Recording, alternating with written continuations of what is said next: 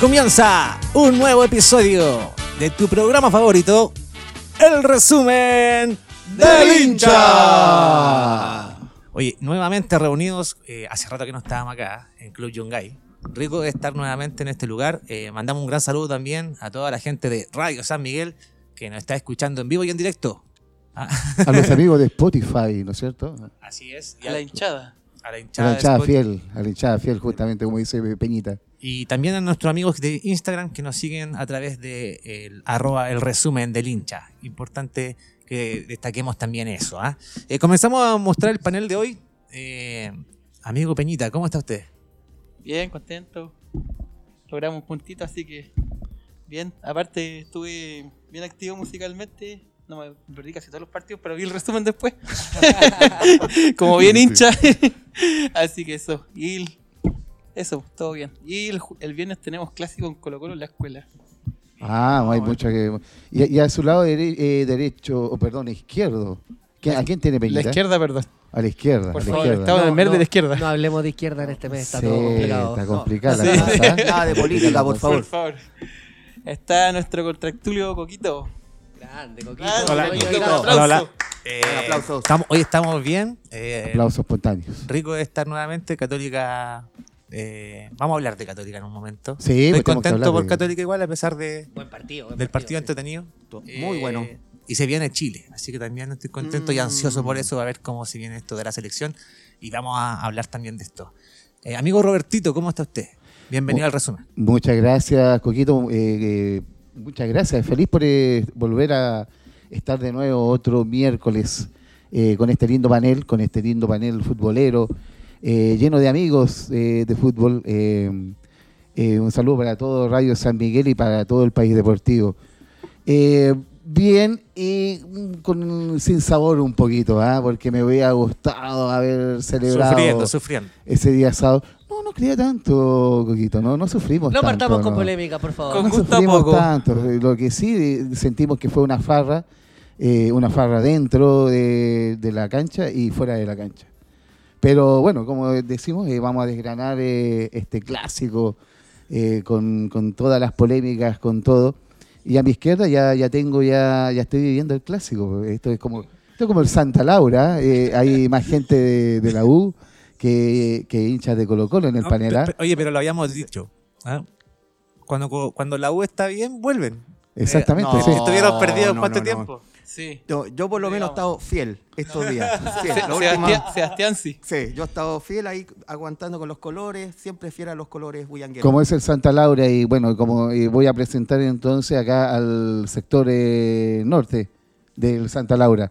Eh, Sebastián Vargas, un abrazo de gol para ti. Clásico- Gracias, gracias, el clásico de los. Vargas fue este. Sí, no, aparte son con, con un condimento especial que lo hemos vivido durante tantos años, durante casi 30 años que somos hinchas de ambos Wow. de nuestro equipo, casi 30 años, del año 92. Para No, que no dé tantos años para que la gente no saque tantos cálculos, Oye, por claro. favor. ¿eh? Vamos, vamos a hablar sobre esa rivalidad entre ustedes y cómo vivieron el clásico de este día sábado. Claro, por supuesto. Yo de verdad, a mí personalmente me voy con la sensación de que pudimos haber hecho algo más. Nosotros sí que pudimos haber hecho algo, más. No teníamos mucha expectativa, para ser sincero. Pero lo importante de eso es que nos vamos tranquilos porque se pudo haber ganado y con la actitud que mostró el equipo nuestro, ante nuestro clásico rival, eh, yo la verdad de las cosas no me, no me quejo. Y eso sí, doy por firmado de que no vamos a tropezar de aquí hasta lo que queda de campeonato. Bueno, y a mi izquierda, alguien que de verdad estuvo in situ, ahí en el lugar de los hechos, con un corresponsal nuestro del resumen del hincha, azul de corazón, puyanguero preferido, personalmente lo digo, Miguelito Arenas. Hola, Oye, muchas gracias. Así Oye, a, a- así hasta yo- hasta me emocioné, yo dije... Qué linda homenaje, presentación. Oye, pero yo quiero partir al tiro. Quiero partir al tiro. A ver, esto es, es un podcast de fútbol. Aquí estamos en la radio. Aquí vamos, vamos a ir directo al grano. Yo creo que aquí en la cancha 25 minutos jugó un equipo y el resto lo jugó otro. Así que voy a partir con eso. Usted quiere un Lea Fernández Falcón acá, ¿eh? inmediatamente. Eso, va- vamos a partir el, el duelo al tiro, pero antes de eso quería contarles también, chicos, hubo toda una, una Fu- aventura fuiste al para llegar. estadio. ¿Cómo fue tu experiencia aventura. estadio, ¿Cómo fue la experiencia estadio clásico entre Colo Colo y Universidad de Chile? Santa Laura, la U local. Quedaste muy pasado a extintor, ¿o no? Eh, ¿Qué, presentación se sacaron? Eh? Oye, sí. Oye, partamos con eso. Primero hay que recordarle a toda la gente al hincha del fútbol que eh, la U que no jugaba con su gente. Ah, eh, el comportamiento del hincha no ha sido el adecuado este año y por esas cosas que pasan en el NFP eran cinco fechas de castigo y justo para el partido con el Colo se quitó el castigo. Cosa rara. ¿eh? Milagrosamente. Todo planificado. Betano y Bexo hicieron ahí un, una apuesta a que se jugaba con público. Esas cosas le pasan a la U y, me parece que también a la U. Oye, contemos cómo se vive, contemos cómo se vive un superclásico. Eh, el superclásico partió el día lunes, lunes de la semana pasada. Eh, con temas de la barra. Hubo harto problema de, de, la barra, los de abajo hicieron una contraofensiva contra los de la garra blanca y que cosas que no son de fútbol, pero hubo harto movimiento en la semana. Y el día vi algunas cositas pegadas ahí en las paredes, unos panfletos. Sí, hubo, todo un tema del de los de abajo que hicieron ahí una contraofensiva con este tema de, de rayar murales, quitar lienzo y todo eso. Entonces salió la película. Chile les quedó chico. Eso, eso es lo que ah. hablaba. Hasta en Nueva York salió Roberto Vargas. Hoy día no, Robertito, usted todavía, eh, sí, por favor, por favor. Eh, conocido, conocido Roberto. Me puse, me puse doble canillero hoy día para venir, eh, Miguelito, así que no hay problema, no hay problema. Oye, ya pues, y partió el tema con la barra. Se agarraron, creo que hubo incidentes a lo largo de Chile. El, el, el tema esta de Chile les quedó chico. Lo que hizo la barra los de abajo fue tomar un lienzo muy importante Colo Colo y lo, se sacaron fotos, obviamente no de la mejor forma del lienzo, por todos los estadios de Chile. Llegaron hasta Rapanui. Lo único que le falta hasta en la Antártica hacer una fotito ahí, no con el lienzo, pero sí con un sticker. les da vuelta ese mensaje, ¿eh? sí, les quedó dando vuelta. Sí, yo creo que ahí hubo un tema de la barra que la, barra quería intentar hacer algo más por todo lo que nos ha hecho todo este año, pero no sé si es lo mejor porque después estas cosas traen violencia, pero vámonos también. Y después el viernes ya, ya empieza la ansiedad y de repente vienen los muchachos de Colo Colo, weón, que se disparan en los pies, weón, que quiero hablar ahí, Damián Pizarro con Jordi. Lo más lindo de eso es que tienen una U muy linda en el pecho. Así que yo no sé si Damián Pizarro de Colo Colo, así que quiero ahí preguntarle después Roberto, pero una muy bonita U tenía en esa pelea Damián Pizarro. Totalmente, eh, totalmente cuestionable, totalmente repudiable. Eh, un actuar de, tanto de Jordi Thompson como de Damián Pizarro que no, que no correspondían. No correspondía a un previo, a un clásico, ¿no es cierto, Coquito? lo preocupante de eso es el profesionalismo, amigo. Porque claro, el partido más importante que tiene quizá el jugador de Colo Colo y el jugador de la Universidad de Chile dentro del año, jugar con el archirrival. Cambia, cambia, la historia, pues, tú, puede cambiar tu carrera. Tú te preparáis toda la semana para ese partido y no te vayas a jugar un partido con tu amigo de fútbol y, y más encima agarrarte a combo con tu compañero. no, y te quebraste la mano más encima y te perdiste la convocatoria de la selección si no es, no, si de broma no tiene nada. Exactamente, entonces eso es lamentable de los jugadores jóvenes. Totalmente lamentable, Coquito. ¿Y eh, por qué? Porque Colo Colo, Colo Colo, eh, Colo Colo en su esencia es un equipo eh, formado por profesores, profesores los cuales en su vida sostuvieron la disciplina como, como parte de su, de su formación. y Además, eh, los valores de Arellano, en, su quinto mandamiento dice, eh, tener en fila una férrea disciplina y a la vez que una amistad sincera a toda prueba. Eh, por lo cual no estaba cumpliendo ni tanto Jordi Thompson ni tanto Damián Pizarro, saltándose todo este mandamiento, este quinto mandamiento. lamentable, lamentable porque como dice Daniel Morón, Colo Colo no, no puede ser tampoco un una casa eh, o un, un, jardín. Eh, un jardín. Justamente, como dices tú, Benita, un jardín. Oye, eh, Roberto, y no hay que estar cuidando y lo a, otro, y jugadores que, ya deberían ser profesionales. Y lo otro que el problema también partió por el lado azul también, po. Una dirigencia de azul azul que venda nuestra figura dos días antes de un superclásico que también eso te mueve el, el, el piso. O sea, estamos velando por temas económicos, no por temas futbolísticos. Entonces, también hubo, el, el, clásico partió antes, no era como los clásicos de años anteriores cuando teníamos a Johnny Herrera con paredes, declaraciones cruzadas quizás, pero sí hubo mucha trapambalina antes del partido. Sí, me, me da ahí un, minuto ahí, eh, Miguelito, eh, lo que tú acabas de decir con, con nosotros. Miguel. Bueno, claro. Este, hoy, día, hoy día vino Miguel. No, se puso seria la cosa, se puso serio. Por eso, yo, por eso yo me puse doble canillera, si yo sabía lo que venía. Eh, la pierna fuerte eh, y venía fuerte. Pero ahí yo quiero eh, algo que, que, se va, me, dijo en su momento, cuando se fue Osorio, él emitió un comentario fuera del programa durante la semana, algo del doctor Orozco. Claro. No sé que tú, tú me, me dijiste algo así. Miren, lo que pasa es que yo lo comparé cuando, por e- cuando vendieron a Rodrigo Tello en el año 2000. O sea, seguramente doctor Orozco iba a permitir que a Rodrigo Tello lo vendieran antes de un superclásico contra Colo Colo, no sé, en la fecha de noviembre del año 2000 cuando la U le ganó 3-1. Entonces, es una cosa que no- de verdad no se entiende. El partido más importante en la historia del, jugador de la U llega y se permite eso. Se permite lamentablemente llegar a, y hacer la venta. ¿Y quién? Michael Clark. Un tipo que yo de verdad lo digo, y lo digo personalmente, hasta Waldo Green, quien fue presidente de la U el año 88 cuando la U descendió, es mucho más presidente de la U que Michael Clark. Exactamente. y, y Osorio jugó algún clásico, ¿no? Eh, eh, algún clásico de- contra Colo Colo.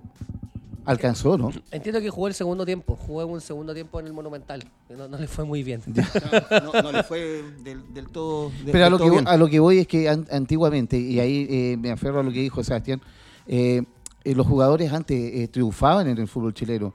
Eran eh, eh, jugadores de selección y luego se iban al extranjero.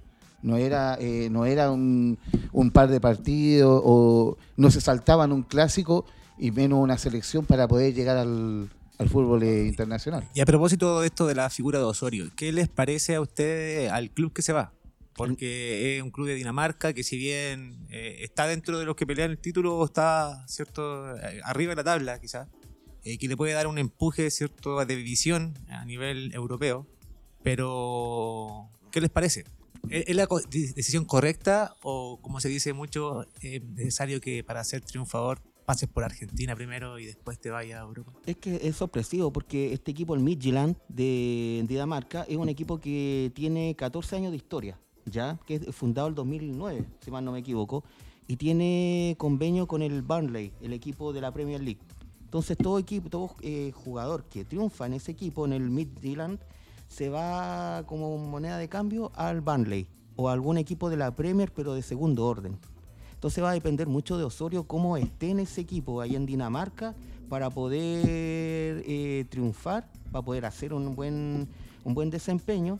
Y eso también no solamente le va a afectar eh, al, al mismo equipo danés, sino que también a él mismo y a la selección también, ¿por qué no decirlo? Pero podemos eh, tener la esperanza de que sea un equipo formador y que a lo mejor eh, puedan lograr eh, el, mejor, la mejor versión de, de, un, de un Osorio, ¿no? ¿Qué dicen ustedes? Le pregunto ahí al panel azul también. Yo creo que sí, yo creo que puede ser un equipo, es como a ver, similar al que se da aquí, por ejemplo, el Independiente del Valle, de Ecuador. Una cosa así aquí en Sudamérica, porque es un equipo como fundador, un equipo como formador de jugadores, entonces como que es como el semillero para enviarlos, como yo les decía, a un equipo como es el Burnley, un equipo de la, de la Premier de Inglaterra, un equipo, claro, de segundo orden de la Premier League, pero de todos modos como que no deja de ser. Eso va a depender mucho del rendimiento de Osorio. Sí, mira, yo, para que el tema super clásico, yo creo que hay un, un tema importante. A ver, Osorio se pudo ir al Milan.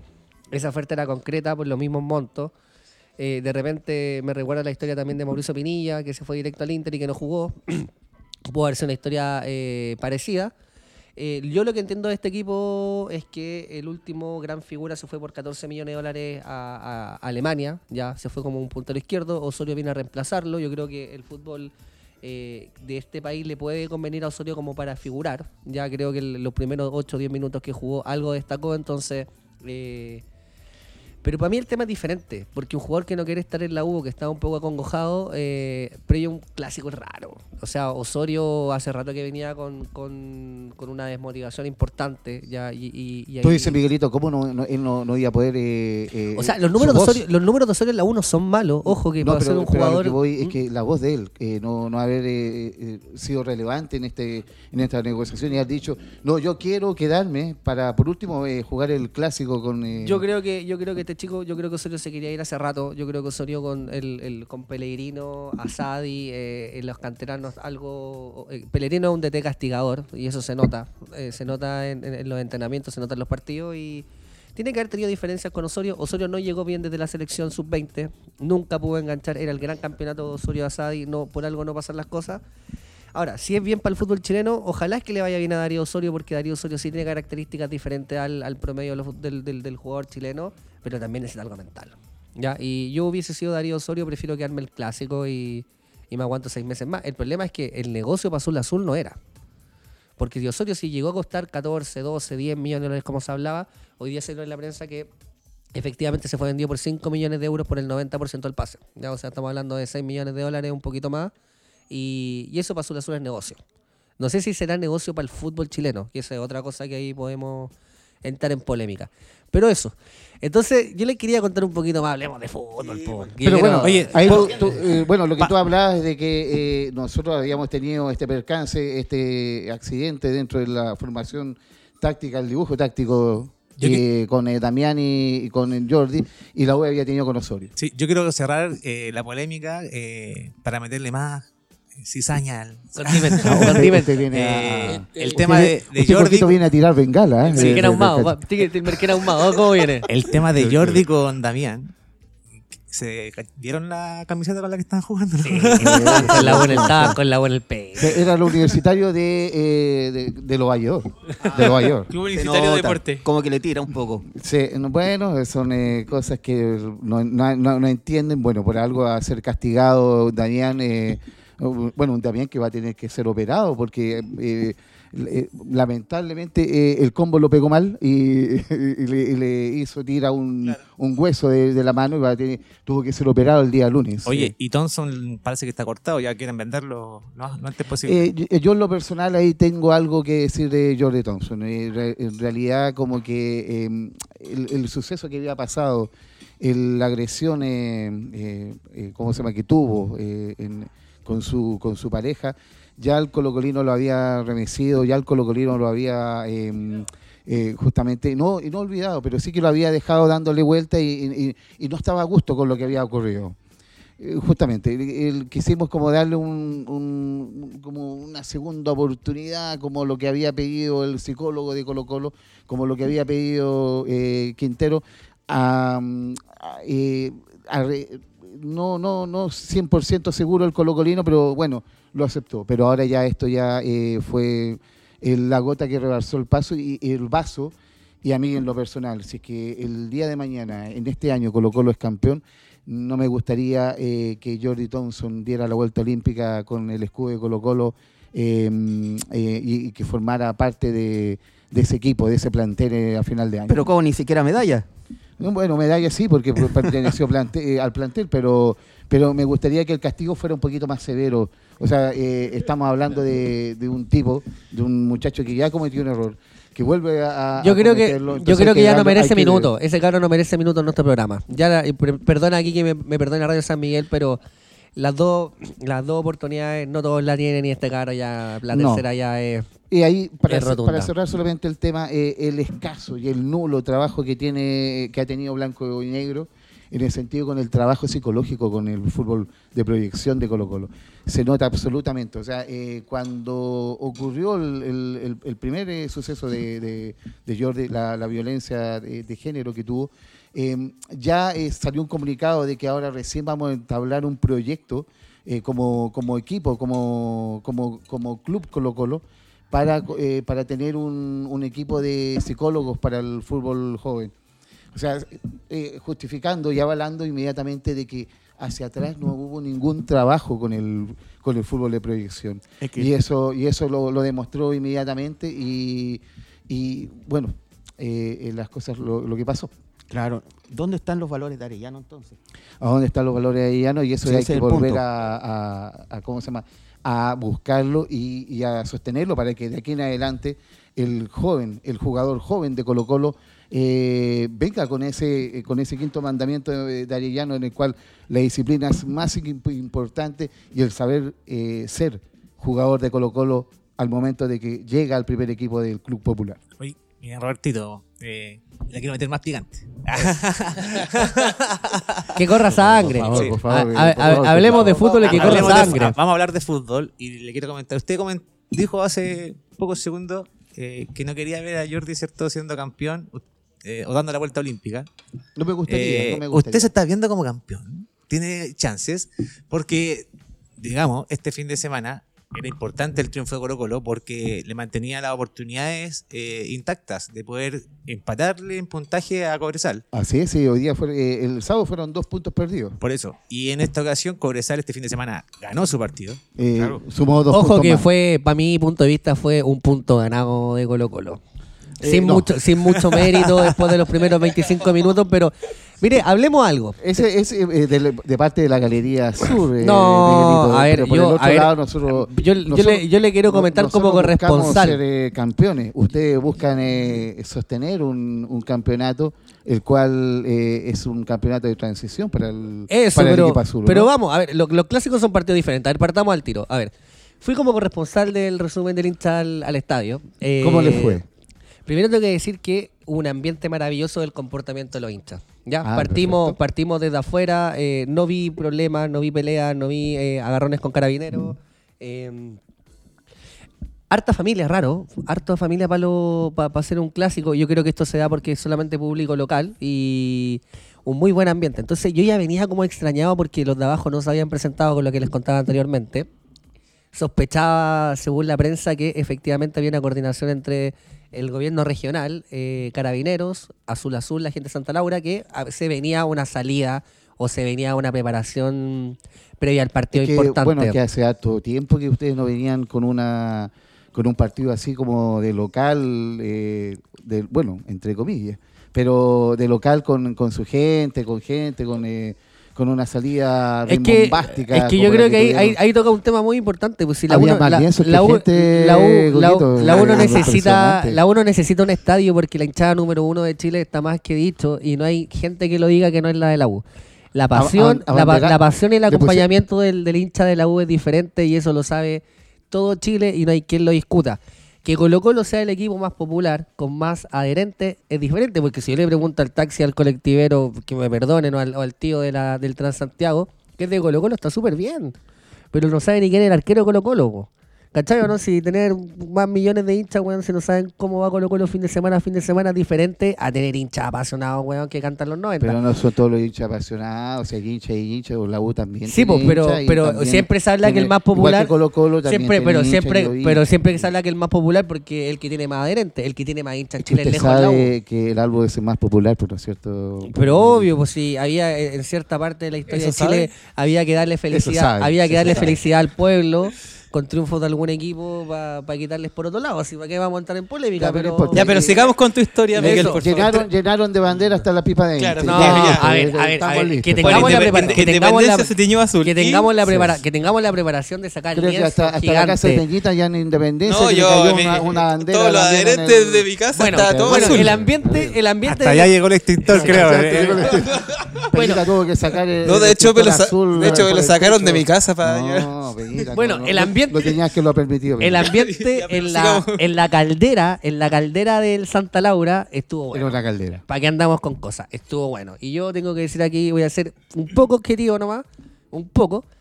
Uno sabe que el hincha de Colo Colo o el colocolino, el futbolista, es solamente visita cuando juega Copa Libertadores o juega contra luego contra la Católica. No Cuando juega contra Cobreloa. no está acostumbrado últimamente, claro, Cobreloa ahora no, no, no, no estaba en primera, pero el, el colocolino, tanto el futbolista como el, el hincha, no está acostumbrado a jugar de visita. Porque efectivamente tienen hincha en todos los países y, y afuera también lo acompañan. Pero este partido se notó diferente. Eh, yo debo decir que mucho colocolino y, y lo que vi. Sí, yo- demostraron la localidad yo, yo- totalmente. yo sí, creo sí. que se sintió ese ambiente del, del- de los 90. Hubo, hubo un jugador 13, porque el 12 fue el árbitro, y el árbitro de ahí podemos hablar, pero el, el- el- el jugador 13 se... Está reconociendo, eso Se lo, se lo sí, El- lo está el- reconociendo porque ve- eh, eh, sabe de que Nevio Domínguez jugó gratis, así que por eso él está diciendo, eh, bueno, Felipe González, disculpa Felipe, eh, su trabajo de árbitro lamentablemente no, no fue lo mejor y Bueno, y hablemos que el gol de la U entonces también estaba mal hecho. Ha- Hablemos que el gol de la U entonces tampoco estaba en la línea, entonces hablemos que se jugó mal. Entonces, pero también hablemos que Colo Colo jugó 25 minutos nada más. Pues, weón. Entonces, eh, vámonos, vámonos desde el principio. La salida fue maravillosa. Hubo un homenaje a todos los grandes referentes de la U que fue espectacular. Eh, se utilizaron a todos los canteranos para usar los extintores. Y sabe qué, lo hace una verdad. Nunca había visto un hincha- a un jugador de Colo Colo tan bonito de rojo y azul. Las camisetas estaban todas manchadas, weón, con la. Se veían bonitos. No. Oye, hasta Gil con ese corte, weón. No, se parecía a Fiesta Fluro. Ese, ese, ese corte ¿Has cachado rasqueta que esa, tiene, weón, Esa se veía fiesta bien. flur que hacen en, Ah, sí. en, en, en Blondie, Claro. en Punta hasta, Brown. hasta la pelota estaba manchada. Claro, no, se Claro. teñieron todo. sí, La- ahora sí la pelota se terrible, manchó. Qué terrible, claro. Ahora la pelota la mancharon. La se mancharon, manchó la- con todo. La mancharon fea. Entremos, entremos al fútbol. eh, ¿Con qué formó Universidad de Chile? Rapidito los, Oye, los partamos al tiro. Fue con el, una de las figuras del, del partido, con el gran referente azul. Ahora mire cómo lo voy a decir. eh. vamos, vamos a dejar a Cevita, a Cevita que dé el- el- esa parte, pero. Dios da y Dios quita. nuevo referente. Dios da y Dios quita. ¿Cómo formó el romántico viajero el día sábado frente a Colo Colo, nuestro archirrival, de la siguiente manera? En el arco, Christopher Toselli, la línea de tres con la número 17, Luis Casanova como líbero, Neri Domínguez con la 23 y con la 3 Ignacio Tapia. En el medio campo, la línea de 5, con la 19 por el sector derecho, Juan Pablo Gómez, junto en la contención con el número 5, Emanuel Ojeda, 20 para Mateos, que un volante mixto, más que nada, con la 14, Marcelo Morales, el cual fue sustituido a los 78 minutos por Vicente Fernández. En la creación, y de verdad yo estoy muy contento de que Peregrino, bueno, que en desmedro de Lucas Sadi, pero bueno, era la, la oportunidad. Número 27, Jason Fuente Alba, que de verdad lo, se, se defendió bastante. Claro, tuvo su alto y sus bajos durante el partido. Fue reemplazado por Renato Huerta al minuto 67 y en la delantera con el número 9, Lea Fernández y en la número 16, Nicolás Guerra. ¿Y Colo Colo cómo formó Colo Colo, amigo? Bueno, el campeón del fútbol chileno eh, formó con al arco en los tres palos. Con 11 hueones cagados de miedo. ah, bueno, bueno. había, había, había un par de referentes bien con la camiseta puesta y otros buenos con miedo. Oye, esa, esa fue pierna fuerte. Esa fue pierna fuerte. eh, se nos filtró eh, Kramer y Anarquía, pero bueno, vamos a seguir con, eh, con la formación del campeón del fútbol chileno que entre los tres palos estuvo Cortés en portería, lateral derecho eh, el corralero Fuentes, eh, pareja de centrales Peluca, Maximiliano Falcón, eh, Alan Saldivia, que no dejó de hacer absolutamente nada a Lea Fernández, y por la izquierda Eric Bimber.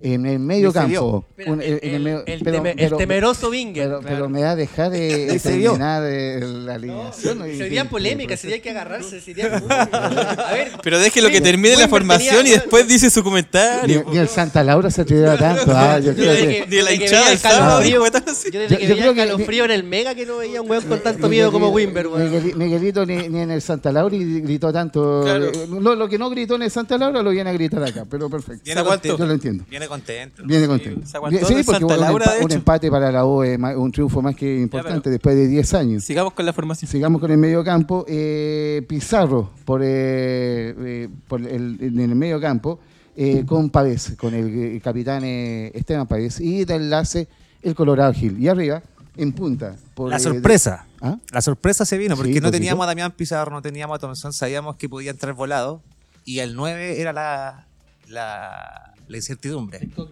La incertidumbre, porque era eh, eh, en el durante la semana el profesor Quinteros probó con volados como nueve, pero eh, en último momento eh, decidió eh, volados por, eh, por banda derecha y dejar a un Venegas eh, como nueve, el cual eh, abrió el marcador en el, en el Santa Laura con una gran jugada de volados, eh, una pantalla de Gil y, y Venegas, que bueno, el, le vino, vino a silenciar a todo el pueblo azul después ¿Quién de- lo iba a pensar? ¿Quién lo iba a pensar? ¿Quién lo iba a ¿Qué pensar? le iba a pensar? Bueno, así como así son, eh, así de las cosas que Oye, y fútbol. cierra pa- eh, Palacio, la joya. La Joya Palacio, que hizo un gran primer tiempo, eh, eh, Carlitos Palacio. Eh, eh, de hecho, yo creo que en el primer tiempo Colo Colo se farrió el partido. Tuvo eh, muchas Sí, oportunidades eso es verdad. de, de gol. Sí. Eh, creo que eh, Colo Colo perfectamente pudo haber terminado el primer tiempo ganando el resultado. Unos dos o tres goles, como tal como me, me explica Peñita. Pero no lo hizo. Pero No no, lo hizo. hizo. y, y hizo, bueno, hizo el, el gol de Venegas. Venegas lo hizo y eh, y, logró el, el- el 1 a 0. Pero lo que voy es que Colo Colo siento yo que se falló el partido. Eh, eh, en ese mo- momento, en el comienzo del partido, eh, un Carlitos Palacio que, que por izquierda hizo eh, lo que quiso. Eh, aprovechó el, el- error táctico que, que cometió, no sé qué dices tú, Miguelito, eh, de- en el sentido de que Pellegrino, al colocar como stopper eh, por derecha a, a Neri Domínguez, que yo siento ya que es más lento que el Pepe Roja, pero, eh, eh, ¿cómo se llama? Pero tiene, Pero- pero, tiene, pero- tiene, tiene, técnica- tiene una claro. técnica y una mentalidad para haber anulado después en el medio campo todo Colo Colo. pues, Pero lo que pasa es que fue eso, un, un cambio, no de Neri, sino que fue un cambio de, de, de Pellegrino. Pero que sí, para eso, el- para eso en están los de. A ver, En el medio campo. volvamos ahí, voy a retroceder un paso. ¿no? Está la formación de Colo Colo, está la de la U. Ahora, Neri jugaba antes de. ahí- De contención, po. Sí, sí, Neri. Neri Perdón, ¿Neri jugaba Neri- antes? Neri siempre fue contención. pues, Yo diría Maya, no- por- Neri ponerlo como de, antes. de- de fondo, ¿cierto? Como central, era una. Porque faltaban jugadores, faltaban O defensas. sea, recuerden que Neri llegó y parecía eh, Don Elías Figueroa, weón, en el año, el pasado en, Cuando de, en, en de, Le hicieron una de, Nacho, de Nacho Tapia, weón, y, una y el- y José. María Carrasco, sí, po. una despedida enorme en, en el Es que el tipo, el de tipo te aporta mucho al camarín. Te te aporta mucho al camarín y yo por eso, yo, a ver, no quiero hablar tanto del fútbol porque uno lo ve desde la, lo, lo vi desde Andes, lo, lo vi desde la cancha, la pasión y el, y el- uno no se puede fijar tanto en lo táctico y ahí creo que mi, que mi gran amigo Seba lo ve. Pero yo quiero hablar de lo que se ve del, del- del- de la pasión de afuera del hincha. A ver, Colo Colo jugó un muy buen mitad de primer tiempo. Ya, yo creo que efectivamente tuvimos jugadas que Colo Colo lo pudo haber ganado. No lo hizo. Tuvimos un Nacho Tapia que resucitó después de dos años. Ese millón de dólares está recién apareciendo. Y. Oye, la cuchufleta eh, de la uva. Sí. Oye, pero. pero, igual fue el gol, ¿no? Sí, Sí. no, no, no, pero igual le tuvo ahí. No, no, pero, pero, tuvo alguna un- salida. y- salvó una, de la un- línea. Salvó un gol en la línea de Colorado No, y, le, y, y- a, ver, yo quiero hablar de las polémicas. pero esa fue palo, no fue en la Ah, línea. No, no, no fue en la línea. Fue, Pero- sacó, fueron dos jugadas seguidas. Pero Miguelito, hablando de, de aquello, lo mismo que tú ibas a decir, un Neri Domínguez que, bueno, el gran eh, Neri Domínguez que después en el después de que lo reubicó Pellegrino en el medio campo, logró, eh, ¿cómo se llama?, desenvolverse de mejor manera porque eh, de como, Es que- como stopper derecho Es no, que que no- hablemoslo, no- hab- no estaba hablemoslo- no estaba hablemos de fútbol. A ver, hablemoslo de fútbol. A ver, la U Palacio, la U eh, part- la U lo- partió una línea de tres y Neri juega de, de, de líbero. El Casanova estaba por derecha y Ignacio Tapia por izquierda. Y Neri juega en e- este líbero que un poco, obviamente que es más lento, que tiene buena pisada. Eh, Colo Colo nos, nos pasó por encima los primeros 25 minutos en ese sentido, hay que ser súper honesto, pero lo, lo- lo bueno de esto y de este Yo clásico... conté, yo conté como cuatro o cinco llegadas de Colo Colo que podían haber sido gol. Bueno, y probablemente si estaba Diamant Pizarro y Jordi Thompson lo hacían. Pues, bueno. Si aquí el fútbol lamentablemente se paga por los hechos de los jugadores. Y yo quiero hablar en, en- en lo que se vive afuera. Yo, yo creo que se va a hablar de lo táctico, pero mire, no me tocó en Andes. Primer tiempo Colo Colo atacaba eh, de derecha a izquierda, si no me equivoco. Sí, efectivamente, derecha a izquierda. Un Fuentes que tiene eh, respetable. Yo creo que Fuentes y Volado en el primer tiempo eh, se aguantaron la- las buenas palabras de los hinchas de la U. Yo creo que Volado de repente se confundía. Yo Volado miraba para atrás como una cara y decía, oye, yo pensé que todo Chile era el colo, pensaba Volado, bueno, en un momento. La gente les tiraba agua, bueno, les tiraba bebida. Eh, No, sí fue tenso. Había, No, sí. había tenso. momentos interesantes del partido que, Sí. de que la tele se ve cuando van los corners, ¿cierto? Eh, Gil- que no, le Gil llama- se ríe, Gil se ríe. sa- se abrazaba al tipo que iba del paraguas. Pero mira, yo, tenía- se abrazaba hasta con el guardia, weón. hasta tirar el córner de tuve, Colorado Gil al tuve- tuve una discusión ahí. Hasta el una- guardia, invitar al col. Sí, pues tuve una conversación ahí con, mi, con, con- con Pablo Arregada, mi jefe, ahí, que le voy a mandar saludos también a Pablo. Le decía, claro, Gil no tenía miedo, pero bueno, a veces la gente se ríe nerviosa también, pues bueno, sí. Pero luego tenía Gil, yo creo que Gil, Fuentes, Pavés, Brian Cortés y, y Falcón son los jugadores con, con experiencia este Colo Colo, pero el resto estaba... A ver, no digamos miedo, pero sí sorprendido de, de la caldera que No, era miedo el- no, el- no, no, miedo no, no tuvo, yo creo que no tuvo nadie, eh, de hecho. Oye, pero se equivocaban al principio, no, pero se equivocaban igual con los pases y la gente se hace sentir. el- lo que no se vio en la No, yo creo, yo creo que, que se equivocaba en la salida de la U, yo creo que No, no, pero los primeros 25. Se equivoca en el, en el pero, análisis. Pero, lo- lo- pero es que hablemos por eso. Los primeros 25, el- los primeros 25 un partido netamente de Colo Colo. Después viene el gol de Colo Colo y, y- y gracias a don Leonel Sánchez, Carlos Campos y todos los que están en el cielo reaccionamos al minuto. Oye, si después vi el- los comentarios, el ¿cómo se llama este? El, el del TNT, el Ay, el que rata los partidos, weón. eh, El Palma. Palma, Palma todavía no terminaba de hablar del gol de, de Colo Colo, weón, y ya estaba celebrando el gol del Nacho Tapia, pues, weón. Sí. Fue entretenido, oye, hubo mucho duelo, en lo que no se ve, harto choque. Ignacio Tapia se agarró con Venegas, no sé si salía en la tele, pero weón, harto empuje. Nacho Tapia sacó a relucir su metro 93 contra el, el- el pelado La traidor ese. cuchufleta de la U, eh, Eh, eh, Ignacio Tapia. Marcelo Morales también tuvo harto duelo, si bien Marcelo Morales pierde. Pero yo creo que en lo táctico Colo Colo tuvo ahí una debilidad que fue el sector izquierdo por donde la U fue todo el rato. Así yo creo que al que le faltaba experiencia para el clásico era Wimber, Wimber se dice, y, y la U atacó por ahí, se hizo notar.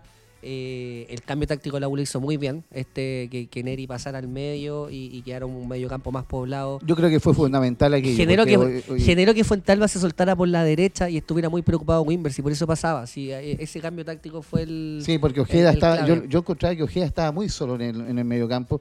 Perdón que, que me meta en el análisis de, de la U, pero sentí de que al tener a, a, a Neri Domínguez acompañando a un Ojeda en el mediocampo, fortaleció un poco el- eh, esa, esa área que estaba débil en los primeros minutos cuando, cuando Palacio eh, hizo y deshizo por el lado izquierdo hasta que Neri Domínguez eh, lo, lo, lo lesionó. Lo lesionó en una, en una plancha hacia atrás que, que obviamente que era eh, tarjeta roja y, y Neri Domínguez jugó gratis el resto del partido. No, y Carlitos Palacio.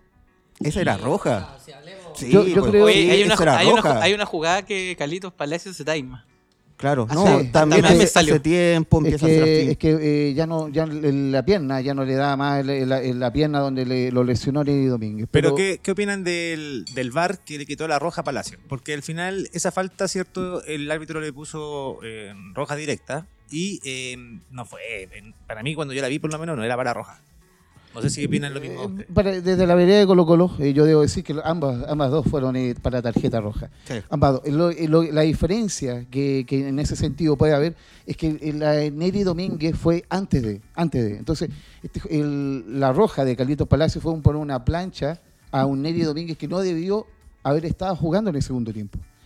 Un Neri Domínguez que ya debió haber estado, haber estado afuera, hay un Colo Colo que ya había tenido un hombre más y siento yo que totalmente condicionó el, el- transcurso del partido porque, porque obviamente eh, Colo Colo pudo haber hecho algo más eh, de lo que ya estaba haciendo en el primer tiempo ya con un hombre más en el en cancha y con un Neri Domínguez Pero no, menos. pero no ese hablemos de supuesto. A ver, el partido estuvo para los, el, partido No, no, hubo no, errores para los dos lados. El- los errores estuvo para los dos lados. Yo creo que efectivamente. Pero son factores importantes que no, sí, no- pero, pero la, que- la expulsión, a decirlo, Gal- la, la expulsión de Galitos Palacio, tú lo veías en otro partido y esa la U contra Guachipato se la cobran. Po, weón. si a la U le han cobrado el otro día, ¿qué jugada fue que Saldía levantó la pierna? Pero, no, pero hablemos de, de este partido, no, no, por no eso, saquemos, pero es que este- porque si no sacamos eh, el año 94, Pero es que el año eso- 96, eh, todo Pero la- por eso, lo- a ver. hablemos lo que pasó, eh, hablemos lo que pasó en el Ya, pues, en el partido. Aquí a correr sangre. En el partido hubo, hubo error para los dos lados. Efectivamente, eh, hubo un, un- un error a favor de Colo Colo y un error a favor de la U. Hubo un, un Colo Colo que jugó 25 minutos, hubo una U que jugó 35 minutos y después tenemos un final de partido que fue puro pelotazo y agarrarse 35 nomás. minutos, ¿cuándo jugó 35 minutos la U? Pero oye, recuerde, recuerde que ¿Qué estuvo, partido? ¿Qué recuerde, compa- recuerde que qué qué estuvo, compacto? Vio- vio el recuerde que estuvo al la arco metido, po, Robertito, sí. Vio, vio el, vio el Amigo la Sebastián. Me, me imagino que cuando, el- Sebastián cuando casi es penal, algo. que casi cuando fue penal usted no estaba tiritando. Si, No, Sí, si la U- llega, Sebastián. el gol que se pierde Lea Fernández y el que se pierde Mateo solo era para finiquitar el Yo, yo partido, creo po, que. Seguita que más objetivo en este sentido. Yo ver creo que va a sentir que, ¿Cómo de vio que el la segundo tiempo se equiparó totalmente. El, Queremos el- escuchar su se- versión se del clásico el- Vargas. El, el- ¿cómo se llama? El, el- el partido en el segundo tiempo. No fue superior ni Colo Colo a la U, ni la U a Colo Colo, sino que fueron eh, dos equipos que se equipararon eh, fuerzas. eh, en- en el ¿Opina lo mismo? tiempo. A ver, ¿opina lo mismo usted o no? Cevita, déjame terminarla. Roberto. Hubo un equipo que no jugó, pero ojo. Hubo un equipo en el segundo tiempo que intentó jugar, que fue la U, y hubo un equipo que hizo más tiempo, weón, que la abuelita, weón, que, y bueno, más lento que bueno, Domínguez bueno. Entonces, bueno, bueno. hablemos las cosas como son. Pero A si ver, vamos a analizar el en- partido en, la bien, caldera, si no, en la caldera de la si vamos a catedral, hablarlo en la weón, Colo Colo, en la tribuna, pues. sí, pues, pero por eso estoy diciendo, lo que se vio, lo- bien, así. Colo Colo juega bien, si Colo Colo es uno de los mejores equipos del campeonato. Lo bueno, y aquí es lo que pasa, Roberto, es que teníamos a la peor U del año, que no venía a ganar 6. ¿Qué es lo que pasó? Que a estos jugadores le volvieron los huevos, hicieron sentir la localía y Colo Colo lo sintió. Si Colo Colo no es lo más grande, si por yo algo estas creo, cosas yo pasan. creo que por eso usted se siente ya como, como un triunfador porque logró equiparar un clásico que hace 10 años no, no era clásico y que hoy día recién volvió a ser un Mira, yo estoy, yo estoy enojadísimo. clásico, Yo estoy, enoja- yo, yo estoy enojadísimo porque el partido se iba a haber ganado. O sea, a este Colo Colo que no corre nada, que no hace nada, que sin la figura, había que ganarle. Y no le ganamos, no sé por qué, porque Ya, efectivamente hay una historia atrás que. El amigo Sebastián no- Domínguez que no el amigo Sebastián- que-. Sebastián, Ya. por favor, vamos nos con va a su opinión. Ya, chiquillos, yo, Aquí una, una opinión Ya, más objetiva. yo miren, ya- chiquillos, yo voy a hablar de la pelotita, ¿ya? Exactamente. De la pelotita, de lo que Menos pasó mal que, en la cancha. que Kramer ya se fue, ya eh, lo dejamos un poquito a descansar. Lo dejamos. Ya, chiquillos. Mire, el partido fue más que nada hasta el minuto, digamos, minuto 28, cuando hace el gol Venegas, ya, era un partido distinto. Que entraban libres, por ejemplo, eh, Gil, en el mismo caso Carlitos Palacio, que se hacía un picnic acá de los tres cuartos de cancha hacia arriba. Eh, también entraba Esteban Pavés, el mismo, el mismo Fuente. Así se originó el gol de Colo Colo. Exactamente, una, Claro. una jugada, una gran jugada entre Pavé y Fuente, en el cual eh, eh, abren la, la pelota para, para un volado que, ¿En, qué estaba. ¿En qué estaba fallando la U ahí, amigo Sebastián? Lo que pasa es que jugar, por ejemplo, con un contención como es Ojeda, estaba naufragando prácticamente. Y eso se notó mucho. Y en una línea de tres, prácticamente que eh, Casanova estaba como un poco displicente, Ignacio Tapia que hacía lo que podía, y Neri que tampoco, Neri como que estaba haciendo también su, su trabajo. No del todo bien, ojo, no del todo bien, pero estaba haciendo también su, su pega. De repente cuando entraba solo Venegas, un cabezazo por ahí que tuvo antes del gol, eh, también se veía que Colo Colo estaba haciendo como un vendaval. Ya, los primeros 28 minutos. Luego del gol de Colo Colo, uno de la U, un hincha de la U pensará, va a pasar los mismos fantasmas de los otros partidos que la U siente el gol. La U después se viene abajo, se desmorona. Pero una jugada en que Marcelo como había Morales- pasado en otros clásicos. Claro. Pero fue una jugada que usted, yo creo que nadie se la esperaba. ¿Cuál? El, el- el gol de la Universidad. de No, o sea, No. fue algo previo. Ni, ni, ni la defensa de Colo Colo, perdón, Seguita, tampoco se lo esperaba. Eh, pilló paviando a Cortés, pa- eh, pilló paviando a, a Saldivia, a Falcón, al Lyman, que no, no vio que la pelota estaba fuera del, del círculo central. Pilló paviando a toda la defensa de Colo Colo y ahí Ignacio Tapia se Pero- por los aires. Pero fue una jugada previa, una patriada de Chelo Morales, que hizo como un enganche a. Saldivia y que compra y se fabrica el córner. Y ahí después llega el, cor- el, el, el- el córner por el favor de Lea Fernández y el cabezazo de Nacho Tapia. Nacho Tapia para mí, sinceramente, fue la figura del partido. Nicolás, De verdad, fue, fue la figura del partido. a Fue ese como, nivel, amigos. Claro, o sea, yo de ahí vienen las notas, vienen las notas que yo puse ahí a cada uno de los jugadores de la U. Por fin confirmó eh, lo- lo- los 950 mil dólares Claro, por el, ya- ya por el está. 50% No, del- ya- del pase. Ya estaba bueno ya. Y qué mejor que demostrarlo en un partido frente al archirrival, pues, Oye, frente Se- a Colo tú tienes una, una nota a lo, a Sí. lo- a Queremos lo escuchar las notas. Las notas. La nota, por escuchar las notas ya. Vamos con la nota. Vamos. Es como, es como el Guatón Vega en el Sí, en esto, TNT. esto es como la revista Don La Claro, revista claro, Minuto claro, 90. justamente. Se parece a su apunte en la pega. Claro. O la revista Triunfo, vamos. Tos- Toseli. Toseli, experiencia, calma, seguridad. En una jugada, una de las primeras llegadas de Colo Colo que hace así, a, como que palmotea la mano a Lucho Casanova, como queriendo decir, chiquillo, estoy yo, tranquilo, nota 6, al tiro, un 6. Yo le había puesto un 5, pero no, yo le subí la nota a un 6. Juan Pablo Gómez no terminaba bien la jugada, le costaba llegar. Eh, le costaba, por ejemplo, por, tampoco no tenía con quién centrar, le costaba como tener el espacio. 4,5. Casanova Uy. tuvo, Casi repitió. tuvo cojones, tuvo huevos, sí. También tuvo poco despresente en, alguna, en algunas pelotas. Eh, no perdió balones en la salida, eso sí. Ya, le, pongo, le, le había puesto un 4-5, pero le voy a poner un 5. Mira, Mira, se rajó el profe. se rajó, se rajó el profe, el profe Vargas. Le, se- le dio un incentivo. al Ya, profe. justamente. Sí, Está- justamente. Está, ya. duro, está duro el profe. Neri, Neri Domínguez, un 7. Un 7 a Un Neri 7. Domínguez. Extraordinario. Extraordinario. Yo de verdad lo digo, o sea, Amigo, amigo Vargas, que Colo Colo usted no lo puede creer. claro, o sea, un 7. O sea, ordenó el medio campo y así, ordenar el medio campo, yo ordeno al equipo. Bueno, con los toperoles le puso un 7 en, el gemelo a, a Carlitos Palacio. Bueno, y tenía que pegarle a todos los hueones que había que pegarle nomás, claro, había que bajar a todos. Exactamente. Por favor, sigamos con Ya, Por sigamos. favor, vamos a llamar a la fuerza pública para que, vaya- para que ha- haga Siga- abandono. Seguridad, seguridad. sigamos con, la, con las evaluaciones. Tapia, 6,5. De verdad, o sea, el mejor del equipo. Cap cruzó balones, las, las cruzó buenos rechazos, sobre todo el último, la salvada de, en la línea. para un defensa es como un gol. También, es como un gol. Eh, eh, y, y bueno, los goles son amores también. Entonces te sube más la nota. Eh, más Fue fundamental porque con eso Colo Colo quedaba 2-1 y terminaba el primer tiempo 2-1, que era lo, lo más justo en ese momento eh, en, en el, en el transcurso del partido en el primer tiempo. Ya. Justamente, Ojeda, un 4. Un 4. No puede ser que Ojeda otra vez con la misma fórmula de quedar solo en la contención. Después, cuando lo empezó a apañar Neri Domínguez, porque Ojeda necesita un, un acompañante en la contención, pero un acompañante de peso. No puede ser- estar solo, él. Fueron un pasadizo. Tanto Gil, mismo Palacio, el bicho Pizarro, que yo me alegré cuando lo sacaron, porque no, de verdad estaba, eh, estaba en, su, en su buen momento en la cancha. Le pongo un 4. Jason Fuente Alba, un 5. Un 5. Un 5 a Fuente Alba. O sea, se notó. el- Se eh, perdió un momento del Claro, se como que tenía, tuvo alto y bajo. eh, ba- alto y, y también sus bajones. Lo único que en el, momen- en el buen momento del equipo, Peregrino lo saca y pone a Renato Huerta. Y ahí como que volvieron un poco los fantasmas al equipo. Eso, Exactamente. justamente. Eso. eh, Guerra, Nico Guerra, un 4,5. 4,5. 4,5. Difícil, profe. Casi, Claro. casi reprobó. Claro, o sea, ¿por qué? Lo que pasa es que prácticamente, o sea, él puede ya pelear, puede disputar las pelotas, todo lo que quieran, pero el, el tema está en que le falta fútbol.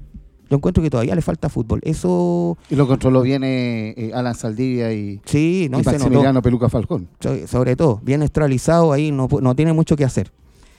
Ya, Lea Fernández. Con Lea Fernández yo tendría una conversación. ¿Por qué? Porque eh, ya tiene ham- hambre, tiene ímpetu, tuvo una llegada, sobre todo también un, una- un remate boca de jarro empezando el segundo tiempo, pero es el típico ca- caballito loco que tiene de repente. pues, como Yo que no lo la- vi jugar eh, ah, mucho, ¿ah? No, No sé cuánto le puso usted, pero yo a Lea Fernández no lo vi ¿Qué bien ausente nota- durante el partido. ¿Lo está reprobando ya? yo, ah. le, pon- yo le, mire, yo le había puesto un 4, pero le voy a subir a un 5. ¿Ya? Pero Mire, ¿cómo? Se, se- se rajó. Se rajó. Sí, A un Donde yo hablé, eh, le- le dieron un punto base. Claro. Lamentable. Oye. eh, tiene que agradecérmelo Lea Fernández. Ya vamos a cerrar el clásico, así que últimas palabras, amigos de la Universidad de Chile, Sí. que les queda por. Mira, yo, yo hablar un poquito solamente de lo- lo- lo- los puntos altos de Colo Colo, no voy a analizar eh, eh, el análisis muy lindo, eh, la biografía de- del, del equipo azul eh, espectacular que hizo Sebastián, pero yo, por eh, honor al tiempo, voy a hablar solamente de los puntos altos que encontré en Colo Colo, que fueron, eh, bueno, la pareja de centrales, Saldivia y Falcón, independiente del error de- del gol de Tapia, que en el cual los pillaron paviando junto con Cortés, junto con Felipe González también, el, árbitro que, que no vio que la pelota estaba fuera del, círculo del córner. Eh, fueron los puntos altos y al igual que encontré que, eh, que bicho Pizarro hizo un gran primer tiempo y cuando salió en el segundo tiempo eh, le hicimos un, un gran favor a la U en ese sentido. Sí, pues eso. Porque Colo Colo perdió totalmente la pelota en lo que era la salida. Eh, empezó Colo Colo a jugar un pelotazo hacia lo eh, de forma desesperada hacia, la, hacia el área y eso eh, provocó de que el partido ya generara un, eh, un momento como de, de poco fútbol, sino que más de, de- de pelotazo y de y de, buscar Poca, el poca idea, poca ¿ah? idea. Pocas ideas, Poca idea, pocas claro. ideas, poca claridad de fútbol. Sí, por eso a mí me pareció sorpresivo a ver que lo hayan sacado. Yo no sé qué, qué pretendió No, eh, Quintero. totalmente raro fue, eh, de- hecho con los amigos que estábamos viendo el partido, que Memito, eh, eh, Jorgito, eh, a cual saludo eh, afectuosamente, que estuvimos el partido, no eh, repudiamos totalmente la salida de, del bicho Pizarro, que el cual no, no, totalmente no- nos liquidó futbolísticamente en el mediocampo a, a Colo Colo. Y arriba, eh, bueno, reconocimiento a un, a un Carlitos Palacio que hizo un gran primer tiempo hasta que Neri Domínguez eh, lo, lo bajó. Y, y cómo se llama y evitó y produjo la lesión para un Carlitos Palacio que en el segundo tiempo no fue lo mismo. Y se notó, y se notó en el segundo tiempo para que para que el partido en el segundo tiempo fuera friccionado, fuera sin ideas como dices tú, Coquito, y, y Colo y la U terminaran en un empate a uno, eh, el cual eh, con poco fútbol, pero entretenido por todo el tema eh, del estadio, por todo el tema de la hinchada. De hecho, Peluca Falcón eh, lo, reconoció. Lo lindo que estaba el estadio, lo lindo que es ver y jugar en un estadio completamente lleno, lleno de gente. Bueno, después se lo hizo sentir en el momento cuando se estaba yendo el- de la cancha que se besó el escudo. pero bueno, son cosas de fútbol. Peñita casi se autoró, pero bueno. Eh, eh, Peluca Falcón es así. eh, tiene un- un- una cuota como de, Un- un de ídolo, de ídolo de, Oye, de Colo Colo. yo conclusiones del partido al final, eh, qué lindo la vuelta del público y la vuelta al estadio, ojalá que no se comporten bien, pero yo tengo dos temas futbolísticos. El primero, que Colo Colo perdió el campeonato. Acaba de perder el campeonato después de este partido, o sea, Cobresal ganó. Yo no, y- no, no creo. Pero bueno, yo, yo, Yo creo tengo que- todavía esperanza, todavía sí, eh, confío en la persecución de Colo Colo a, es a Cobresal. eso le, es- le tiene que dar eso le tiene que dar sabor al campeonato, pero yo creo que Colo Colo aquí eh, hipoteca bastante el, el, el se le complica, se le complica. Pero, pero, segun- pero ojo, eh, un eh, eh, Miguelito, 10 segundos. Miguel, Colo Colo ganar- Miguel. Miguel. Miguel el malo. Y ya vino Miguel el malo. ¿ah? Miguel, el- Miguel, Miguel Anarquía se llama. Miguel Anarquía. Eh, Miguel Anarquía. eh, si Colo Colo gana sus dos partidos pendientes y, y le gana a Cobresal en, en un monumental, en un campeonato lleno de colocolinos, eh, quedaría a dos puntos y la definición eh, está ahí. Eh, La persecución está ahí y esperemos para, para poder lograr un bicampeonato para un Colo Colo eh, Eso. eterno campeón. Bueno, pero conclusiones, conclusiones para mí del partido de la U. Bueno, qué bueno que vuelva el público, qué bueno que se pueda organizar partidos con, con alta convocatoria. Segundo, eh, que a la U le volvieron los huevos. ¿Qué significa eso? Que yo doy por firmado que la U de aquí no vuelve a perder más partidos, por lo menos por goleada o, o- o cosas muy raras que se tienen que Yo dar. de hace tiempo no veía que- una U, eh, Miguelito, de Aguerrida. la vería, eh, porque siempre veía una, una U más entregada. O sea, estaba acostumbrado a que todos los años teníamos, podíamos ganarle un, un clásico a la U. Este eh, hace muchos años que, que Colo Colo mm, en un año no le pudo ganar a, a la U. O sea, el profe Eh, Pellegrino no pierde sentido. clásicos. El profe Pellegrino, el, el, el mejor ET con rendimiento en este momento. en el- Clasiquero. El, clasiquero por el momento. Ahora, lo otro que quiero decir, bueno, conclusiones, bueno, bueno, bien por el fútbol chileno, eh, se, bien por la organización de la gente, eh, hay una U que despertó, ojalá que el León haya despertado, un Colo Colo que hipoteca su campeonato de alguna forma, tiene esperanza pero lo hipoteca. Se le complica, pero no, pero Claro. no, no, no se le va totalmente. Y lo tercero es que yo creo que salieron varios jugadores también que pueden ser, se vienen las eliminatorias y, y yo creo que hay algún par de jugadores de este partido que, que se vienen. Así que eso, así que ahora pasamos. Muy lindo encuentro, Roberto, un gusto. Y qué bueno, haber, bueno. y qué bueno que haber visto a tanto... No voy a decir indio, voy a decir a, a- a- a hincha rival asustado de saber lo que es la hinchada del León, weón. Qué Eso. bueno, qué bueno que, que volvieron a, a creer que, eh, que, que son el clásico rival para nosotros. ¿ah? Sí. No, y qué bueno que de verdad se puede, a la altura, entre se, se pudo jugar en Santa Laura, un clásico. Sí, se pudo jugar en. Santa Laura. Eso yo Desde de el verdad- 75, del tiempo de Chamaco Valdés, del Lulo Sociedad, Sí. que no se lograba un clásico de Colo Colo con la U. Sí, de todas maneras. Coquito, Peñita, eh, ¿cómo estuvo Católica? Católica con, con la Unión justamente en la catedral. Otro clásico. Otro clásico. Sí. Hoy nos dejaron la cancha bien mala, eso sí. Sí, pues se la encargamos, pero. Para que, para que sepan lo que es un clásico. Claro, justamente. Oye, eh, bonito encuentro fue en, en Santa Laura. Esto fue el jueves pasado, ya pasó harto rato ya de, de este partido. Eh, pero fue bonito encuentro. eh, bien disputado, como siempre, son los partidos entre Católica y Unión Española. Una consulta, Coquito, ¿es clásico?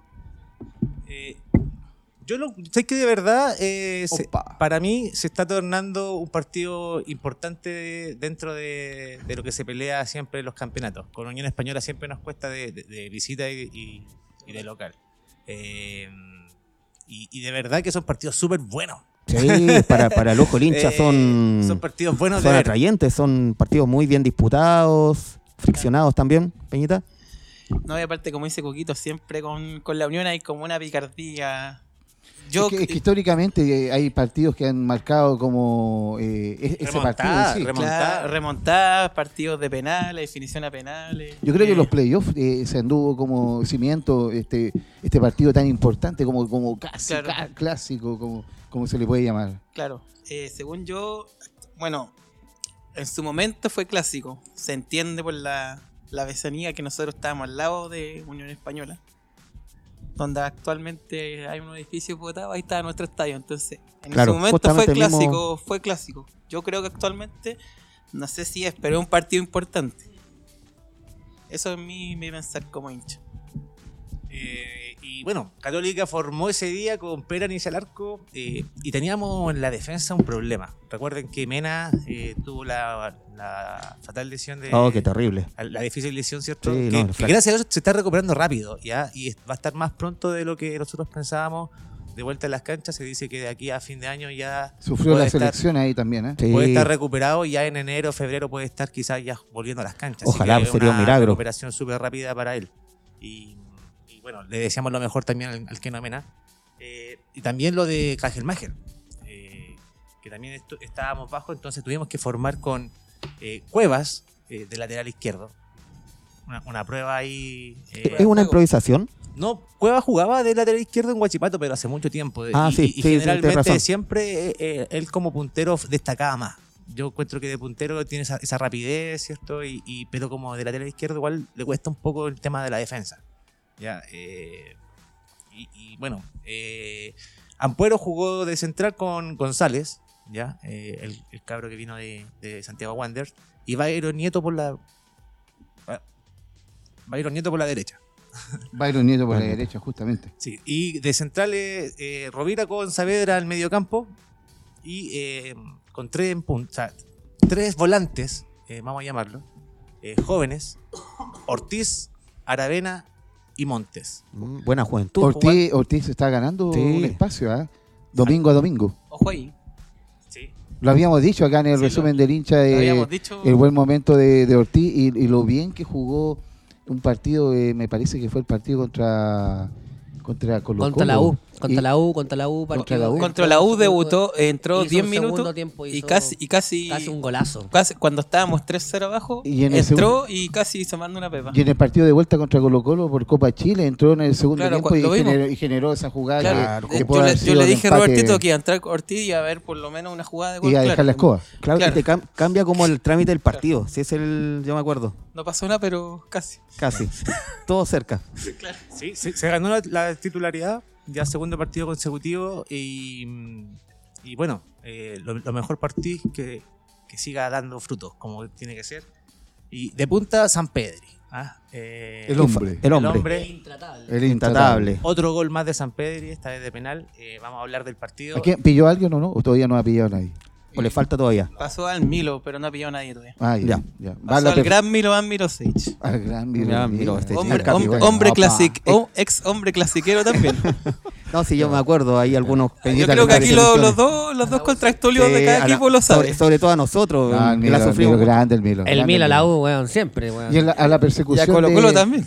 Sí, también. Y, y- y- y está en la persecución de, de un eh, Chamuca Barrera, ¿no? Eh, eh, el gran eh, San Pedro, ¿no? Claro. Sí, totalmente está en la persecución. eh, todavía le falta, sí. Pero yo creo que de aquí al próximo año, además que le alcanza y, y lo pasa. Así que con No, esperanza. y lo otro que San Peri, weón. ¿Qué edad tiene? Parece, parece como un cabro 32, weón. de- Le quedan para cinco, para jugar 5 años más. Oye, eh, entremos al partido. Ya, eh, como te digo, Póngale. partido interesante, eh, sobre todo el primer tiempo, y eh, de hasta llegada por, por, por- por cada lado. Y sucede una jugada eh, importante en el partido donde Clave. clave, eh, donde es- en un pase en profundidad, Montes sale corriendo y eh, el Zanahoria Pérez sale a cortarlo eh, en el límite del área. Claro, o sea, en, en la quemada, como se dice. En el límite. En el límite. En el límite y, y el árbitro cobró fuera, ¿cierto? Y le puso tarjeta eh, amarilla a, a, a Sebastián Pérez. Innecesario igual la salida de, del Zanahoria Pérez. ¿ah? Yo encuentro que, que por, el, por el lado que iba, ya abierto, no tenía para qué ir a buscar al, la al- al experiencia que jugador tiene de- de también. Unión. Justamente, totalmente. Y, y después ser tan reiterativo en, en el, en el reclamo al, al árbitro. Lo que pasa es que ahí se fue al VAR porque se dieron cuenta que el pie de, de- de Monte estaba en la línea, así que la falta había sido penal. Y eh, cobraron penal para Católica. Y lo lamentable fue que Monte salió lesionado de, de esa falta. Ya, eh, tu- perdimos a Monte y eh, fue el cambio por eh, Di Santo. ¿ya? Eh, entró Di Santo por Monte. Eh, y en el penal, cuando se estaba ejecutando, pasó algo que yo pocas veces lo he visto. que es el, el arquero, como el Zanabria había recibido amarilla recién por la falta que había cometido, eh, alegó demasiado. Le alegó demasiado. Claro, sí, era muy notorio. irresponsable, Irresponsable y para dejar al- a la Unión Española con, con un hombre menos. Es que ya lo habían mostrado tarjeta amarilla. Sí. Entonces ya yo mejor en ese caso mejor me quedo callado y espero el penal y lo Ahora- demás, pero y ahora que cayó en eso del Ahora de- completamente innecesario también, pues igual ya, ya está eh, cobrada la jugada, ¿para qué ya seguir con el claro, para Si darle ya- vuelta y Claro, eso sí, fue no, no va a evitar que no se cobre el penal porque el penal ya está cobrado. claro, y eso como que dej- debilita a la Unión y tuvo que sacar a un jugador de campo para poner a un arquero juvenil, que cuando Claro. dijimos, chuta, a lo mejor puede que Católica pueda desequilibrar ahí, viendo la Claro, juventud yo, del arquero. que todos nosotros pensábamos eso, que se venía como entre comillas el Y chancho después- tirado. Pero viene, resucita desde el, desde el volcán el Gran Piñeiro. Oye, oye, espérate, todavía no llegamos a eso. No, pero Eh, Claro, eh, hay que tirar el revivió, penal- hay que tirar el revivió, pe- hay que tirar el revivió. pe- No, hay que tirar el el- penal por Miguelito. sí. Resulta que le, por, por alegar le ponen la otra amarilla, ¿cierto? Y expulsan a- al Zanahoria y, y tienes que hacer el cambio de arquero. Y el cabro que llega, eh, obviamente, eh, jo- juvenil de... No, no, viene del Española. Lautaro Win, viene del Lautaro Win. Yo le, le revisamos la historia, es un, viene de la B. Ya, y- Jovencito. jovencito, eh, se para frente a San Pedri, obviamente. y San Pedro lo liquida. ¿eh? Bueno, Totalmente. 1-0 para. Católica. Y se vio un partido totalmente diferente. Recuerden, Católica estaba con uno más, eh, enfrentando ya casi al final del, del segundo tiempo. Y eh, ahí viene lo que. Y después dice lo que dice Miguelito, el show de Piñeiro. el show de Piñeiro. eh, en dos jugadas nos liquida 2-1 y cambia el partido. Claro, tío, con lo, lo mismo que nos pasó a nosotros, justamente. pues. Y cambia el partido, ¿cierto? La Unión, obviamente, con el triunfo se va un poco más atrás y fue más- mucho más difícil. En el segundo tiempo, Católica sale con todo, obviamente, a buscar el, el- el empate. Y bueno, lo logra con una jugada de, de, Maluenda, hay que decirlo. Mal- Lo practicó toda la semana. Mal- Maluenda le da un pase a, a Aravena en profundidad y Aravena, ¿cierto? El guía al arco, el empate 2 a 2. que Pero, pero un golazo, no, no, no dejó ni siquiera que la pelota eh, tocara el piso, sino que le pegó de, de, de primera, eh, de aire, una volea impresionante del monito Aravena. golazo de, de Aravena que hizo el 2 a 2 y... Ojalá, y lo, el- ojalá lo repita el, el viernes. ¿eh? Exactamente, y el, y el Vamos. empate y el empate de Católica que cerró el, eh, ese día, eh, un empate amargo igual porque tendríamos que haber ganado, pensando que estábamos con uno más, así que podríamos haber sacado provecho. Pero la Unión es buen equipo también, pues profe Fuente lo planteó bien y, y bueno, con Piñeiro que jugó todo el partido corriendo y fue el más peligroso yo creo que de Unión Española. Eh, cerramos este eh, Católica. Perfecto. Perfecto. Cerramos las manos. Oye, y mm, continuemos con la selección, pues les parece, ¿no? Me parece perfecto. Se nos viene el viernes, el Chile-Uruguay. Oye, esos Chile-Uruguay son eh, siempre, son Siempre algo son Son bravos. importante, ¿ah? Son bravos. bravos. Es clásico ya. O sea, acá en el resumen ya nos estamos preparando ya donde, donde la voy a ver. o- Claro. Justamente, Oiga, para verlo juntos. un Chile-Uruguay sin patadas no es Chile-Uruguay. Y no Con es eso- Claro, o sea, con eso, y eso es por historia, prácticamente. Hoy, hoy día vi un resumen de las clasificatorias al 2006 y se estaban agarrando en el camarín. Antes salió a la cancha. Sí, Eso no. fue en el centenario, Rafa en el centenario, Rafa Olarra, Álvarez, ahí está. Toda la artillería pesó. Yo creo que los Chile-Uruguay, eh, ningún Chile-Uruguay ha sido como un algo algo que no ha pasado eh, en Sin- vano. sin ninguna polémica. Sin ninguna polémica. Siempre ha tenido una refriega, un partido más que tenso que se juega eh, con piernas fuertes. Hemos eh, tenido y el gol, lo el- sabe. el gol de tiro libre más lindo de la historia también con un Chile-Uruguay. el gol imposible del, de Jorge el Mortero. Mortero Aravena. Esa bolera la tengo yo, así que... Oh. Justamente. La, sí, pues, la, la tengo. Sí, una sí, yo se la he visto. eh, eh, Miguelito Arena lo, lo tie- tiene. Eh, la, la, la camiseta La 10, la la 10 de, de Jorge el Portero. No, pero es de verdad, en serio, es, un- es una herencia que recibí, lamentablemente, la tengo, la tengo ahí con una quemadura de cigarro. una- No, Pero tienes Dios que castigue. decirla, No, no, no, no, no, no, pero oye, esos partidos eh, se vienen. A ver, el, para que demos un poquito de expectativa a cada uno, yo creo que un, va a ser un partido muy duro para Chile.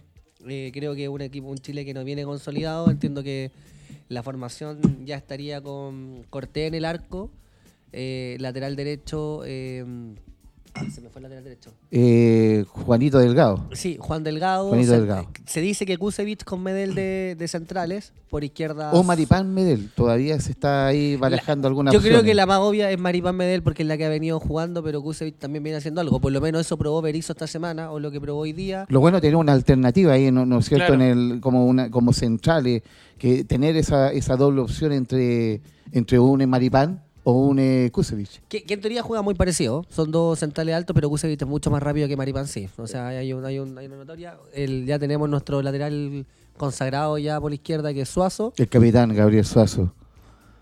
Ex. Capitán de No, dónde. no, pero- pero capi- siempre va a ser el capitán de, de Colo Colo, Gabriel Suazo.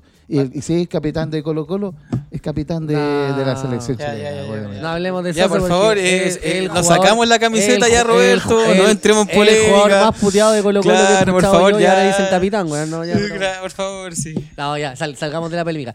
Medio campo, entiendo que viene nuestro eh, Felipe Méndez. No, eres pulgar, yo pongo ahí. Sí, pero no, es que entiendo que es, es Charles, Felipe Méndez y Eric Pulgar, con Vidal. Son cuatro. ¿Y Marcelino, dónde lo deja?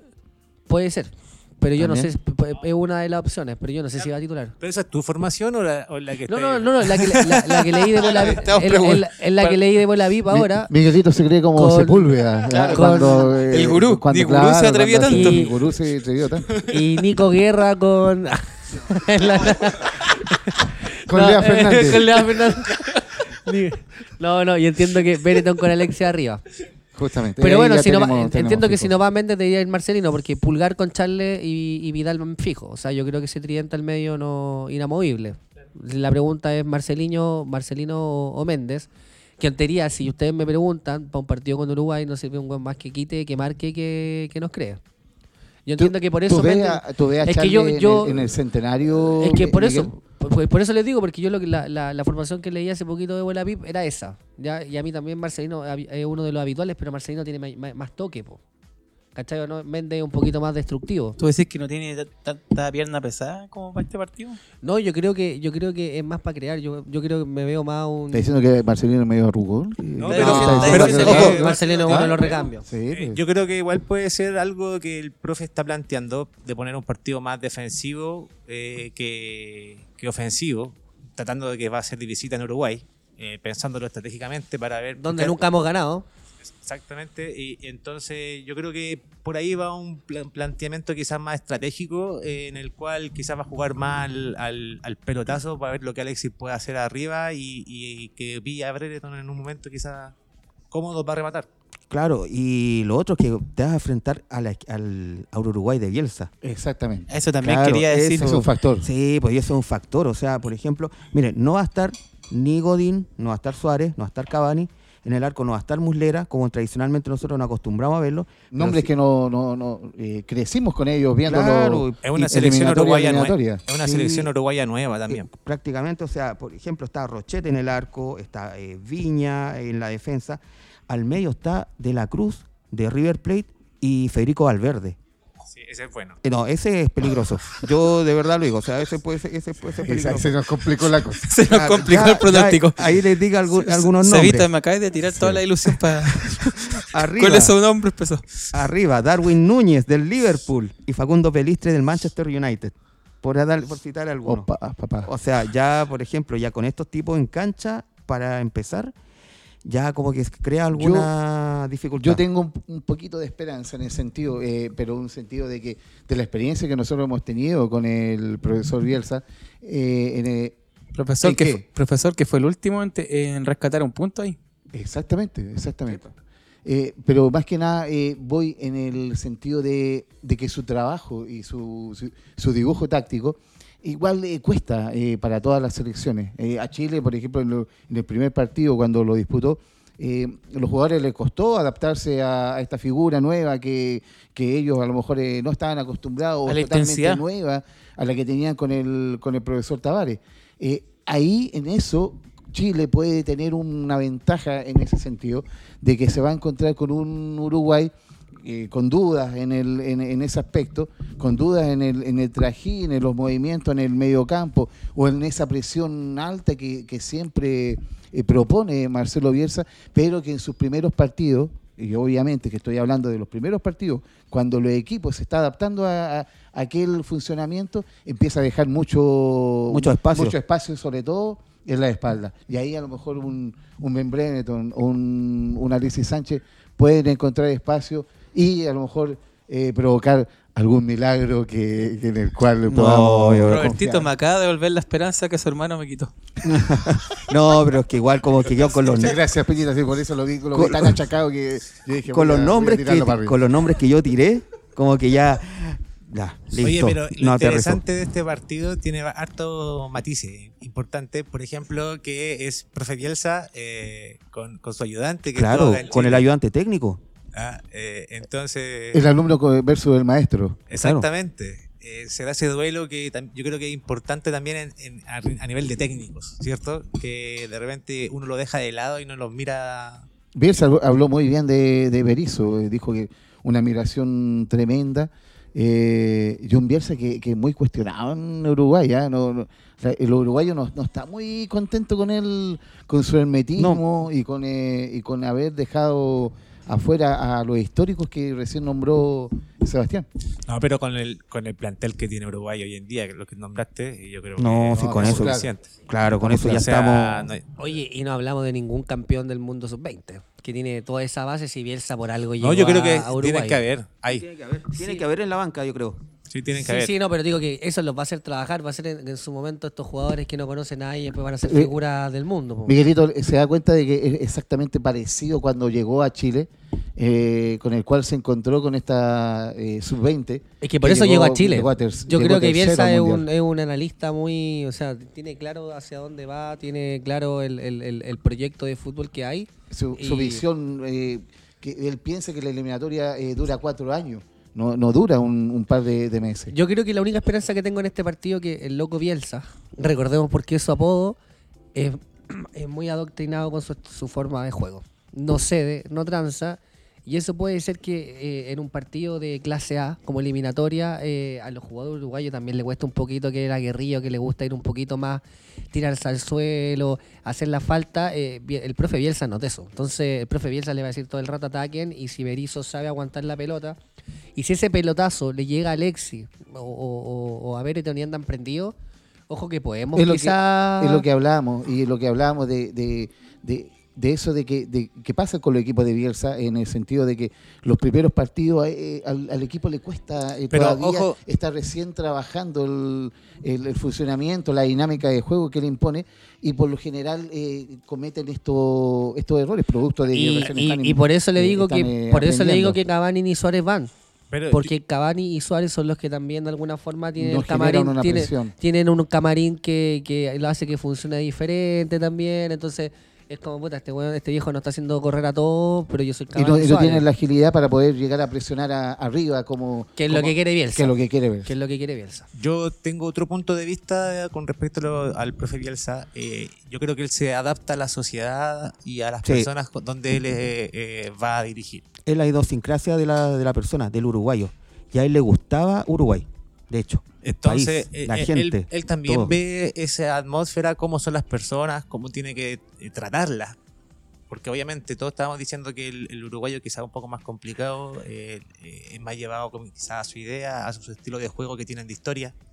Y quizá el profe Bielsa quiere poner otro estilo de juego y que sea eso choque un poco al principio. Yo estoy de acuerdo con, quizás con eso, a nivel de estilo de juego, pero creo que él va a ser inteligente en la forma de planteárselo a los jugadores para hacer ese cambio que él necesita. Eh, entonces quizás puede que cueste, puede que no, eh, pero quizás lo va a lograr, como tú bien dices, en un proyecto de cuatro años. Y ahí es donde Chile puede aprovechar. Exactamente, en el, el presente, en, en este viernes. El análisis siempre ha sido como de este viernes, de, de este momento en el cual un Uruguay está recién adaptándose a, un, a una nueva forma. a una de- nueva forma. de- Yo creo que ahí es donde Chile puede aprovechar y quizás por ahí eh, con la experiencia, porque Chile va con un equipo que eh, tiene experiencia. Eh, no, tampoco digamos que son jugadores que eh, nuevos. Y Yo creo que- volvemos, y volvemos con un Eric Pulgar y un Charles que está jugando. Ojo que tenemos un Charles que viene haciendo muy buena Copa Libertadores, un Eric Pulgar que está siendo un referente en el medio campo de Flamengo. Pero yo tengo un problema con Chile, que no tenemos cambio y no tenemos físico. Sí, yo creo que por ahí es, es- es las dudas que me genera si esta selección chilena está para correr 90 minutos en un, en un partido clase A como son eliminatorias. Eso hoy día me tiene... me- quizá Uruguay me, me- da cierta esperanza por por, el, por el cambio técnico, por la forma de jugar, pero yo les pregunto a ustedes, con Tertulio, ¿cuál es el, el- el- en, un, en un segundo tiempo quizá adverso, perdiendo un 1-0 o, o empatando a 0? ¿Qué es lo que tiene Chile después en el segundo tiempo? Lo que pasa es que, Miguelito, eh, eh, y ahí, para responder tu pregunta, y, y- y yo creo que es lo que tú más o menos estabas pensando también, eh, en el sentido de, de que tampoco no hemos visto un Chile eh, ¿Un relevo? ¿cómo se llama? Eh, importante o, o jugando bien, o teniendo algún episodio de, de- de fútbol o un partido completo en el cual dijéramos, por ahí por ahí a lo mejor está el trabajo de, de, de Berizzo. Tenemos 45 minutos contra Paraguay en el segundo tiempo que entró Alexis y jugó solo. Y, Exactamente. y- y no tenemos mucho más. Y a mí, yo por eso tengo este segundo tiempo que a mí me da un poco de, de miedo, es porque, claro, tenemos al Monito Aravena, que es un proyecto de jugadorazo. Ojo, que puede ser un referente o una alternativa para el ataque. En el medio campo no tengo mucho más. O sea, yo no le voy a pedir a Darío Osorio que si no puedo jugar en la U y levantar el equipo, me vaya a hacer un cambio en el centenario. Claro, claro, Eh, que sea un, un- un factor eh, Preponderante, eh, exacto, eh, Desequilibra- desequilibrante en Claro. ¿quiénes más son los diferentes que tenemos hoy ya en el fútbol chileno que uno pudiese decir, oye, no sé, puedo hacer algo diferente? No, no sé si tenemos más. Y a mí lo que me tiene preocupado es que se nos lesiona Charles, se nos selecciona a Pulgar, eh, o, y O la- Vidal, o la dependiendo del, O la defensa, si imagínate que la defensa que tenemos tampoco es eh, consolidada. consolidada. eh, No, sí, sí. tenemos O sea, grandes todavía no tenemos lateral derecho. pero lateral derecho yo creo que podemos tener el cambio entre Soto. Pero eh, Soto está o no, Soto no está, no está Sí, sí lesionado. está, sí está. Eh, está en la nómina. Sí, sí está. Lo, lo, lo bueno de Juanito Delgado, por último, el tema de que en la Championship, eh, en el equipo donde, donde está, eh, que no recuerdo el nombre, pero eh, el- eh, está domingo a domingo jugando y eso ya eh, provoca de que va a venir con un ritmo distinto, una intensidad distinta que a lo mejor le puede entregar algo especial a, a la banda derecha de, de la selección chilena. No, o sea, ahí se va fogueando. Está jugando en el Sheffield Wednesday. En eh, el Sheffield Wednesday. eh, y es de la Championship. Pero ojalá que tenga también como ese bagaje Juanito Delgado. La verdad es que yo sinceramente de la selección uno como que está todavía como en pañales. Yo por lo menos como hincha. Como una incertidumbre. Como una incertidumbre. ¿Por qué? Porque, como decían Miguelito, lo decías tú, Roberto, como decían ustedes, ¿cómo va a parar Chile en segundo tiempo? Pero nosotros, ¿qué partido real vimos de la selección chilena? Porque esos partidos contra Cuba, República Dominicana, para mí fueron solamente Ensayo. como ensayos como para, la, para el hincha, para reencantar al, al hincha de la Roja, para reencontrarse con él, pero, pero nada más que eso. Yo no te puedo hacer así como un, como un análisis como en profundidad, qué es lo que esperamos nosotros para... O cuesta, cuesta pillar. ¿Te parece, Coquito, que ah, eh, digamos o a- apostemos a algún resultado para el día viernes? Eh, partimos por ti, eh, Coquito. Yo voy eh, por un empate. Un empate. Empate a uno. Perfecto. ¿No, no te atreves a decir algún... Gol de Sánchez. Vamos, vamos, vamos, papá. Y Peñita, tú. Eh, eh, también acá eh, Leo Levi, el dueño del Club Yungay, también está diciendo empate. ¿Empate a cuánto, Leo? Leito. 0 a 0, 1 a 1. Lo que... Tres expulsados, por lado. O sea, claro, parejo, en todo, sen- en todo sentido de- del partido. Un partidazo. Partidazo. Lo mejor Oye, que ha mostrado Chile. Una guerra. La guerra La fría guerra- no es nada. Claro, este es como la batalla de Montevideo, o sea, La batalla de Montevideo, claro. Puede ser, ah, puede Ah, ser. puede ser, claro. en una de esas. Puede ser. Yo me la juego por un 1-0 de Chile. 1-0 de Chile. Perfecto. Perfecto. Sería un triunfazo, ¿ah? Chile- eh, Uruguay no nos gana. Eso nomás. Eso, vamos, papá. Uruguay no nos gana. Eso. Y un asadito también ahí le ponemos, ¿ah? Eso. Estamos hablando del pronóstico, ¿no? De Perdón, perdón, perdón.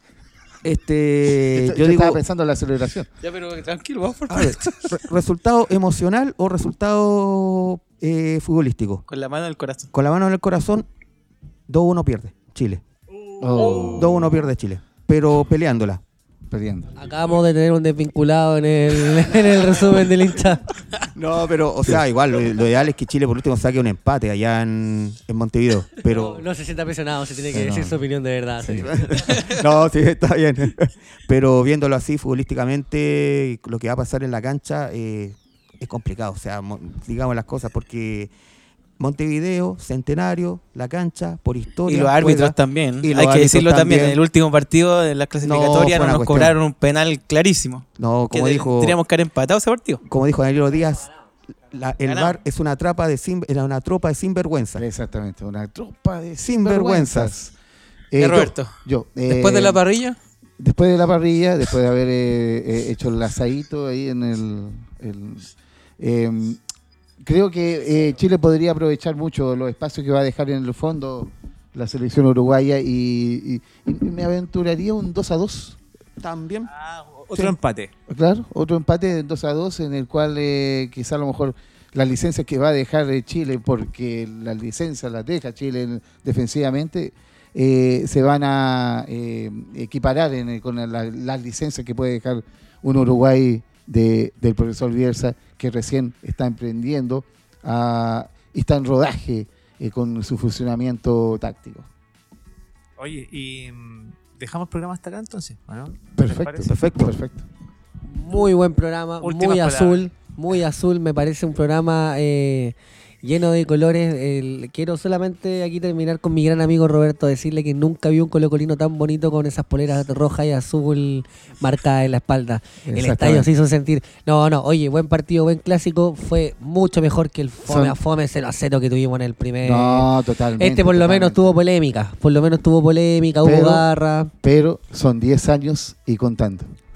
Bueno, pero no- si, pero si tiene que, la, la, las rachas existen. Si yo, yo digo, yo digo que está súper bien. Sí, a ver, uno no va a dejar de ser hincha porque va perdiendo 20 o totalmente, 30 totalmente. años. O sea, es Yo como, es como dejar de ser hincha porque queda eliminado con el equipo de la B de Brasil es muy, 5-0. muy- es muy valorable lo que lo que lo que hacen el, el- el pueblo azul porque obviamente si todavía tienen esperanza eh, con el segundo clásico más desigual que hay en el mundo Eh, entonces igual es, es reconocible y se aplaude el, el- ¿cómo se llama? El- la No, pasión y y el lo, corazón y lo, y lo le- le increíble y lo increíble de saber también del hincha azul es que en un país donde hay un equipo que es claramente el más campeón, eh, claramente el con más réditos internacionales, el más Eh,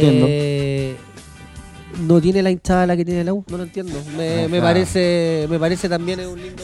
pero vamos vamos vamos No, sí, eso- esto, eso es esto, no- esto es eh, No, eh, sí, es cheerleaders, ¿qué es lo que es No, esto? eh, no, pero Yo- yo creo que- es verdad. guerra de hinchas. Claro, Yo creo que como no, Recuerden que el fútbol lo hacen los hinchas. yo creo que como eso. no se pudo ganar en la cancha, eh, El estadio lo hacen las personas, por si acaso. Buscar ganar de lo hacen las personas. y somos pero, nosotros. pero los campeonatos se ganan en la cancha y bueno, importante aquí. Gracias Coquito, gracias Peñita, gracias Miguelito, gracias Miguel. Sebastián.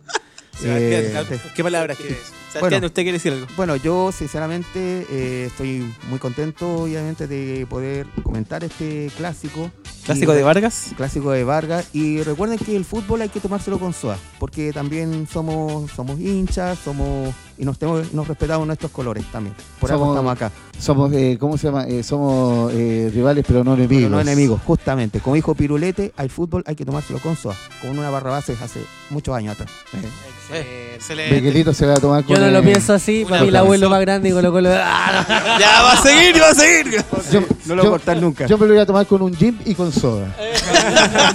con un tanger ahí. ahí. Amigo Peñita. Eh, buen clásico, debo decirlo. Ah, Y.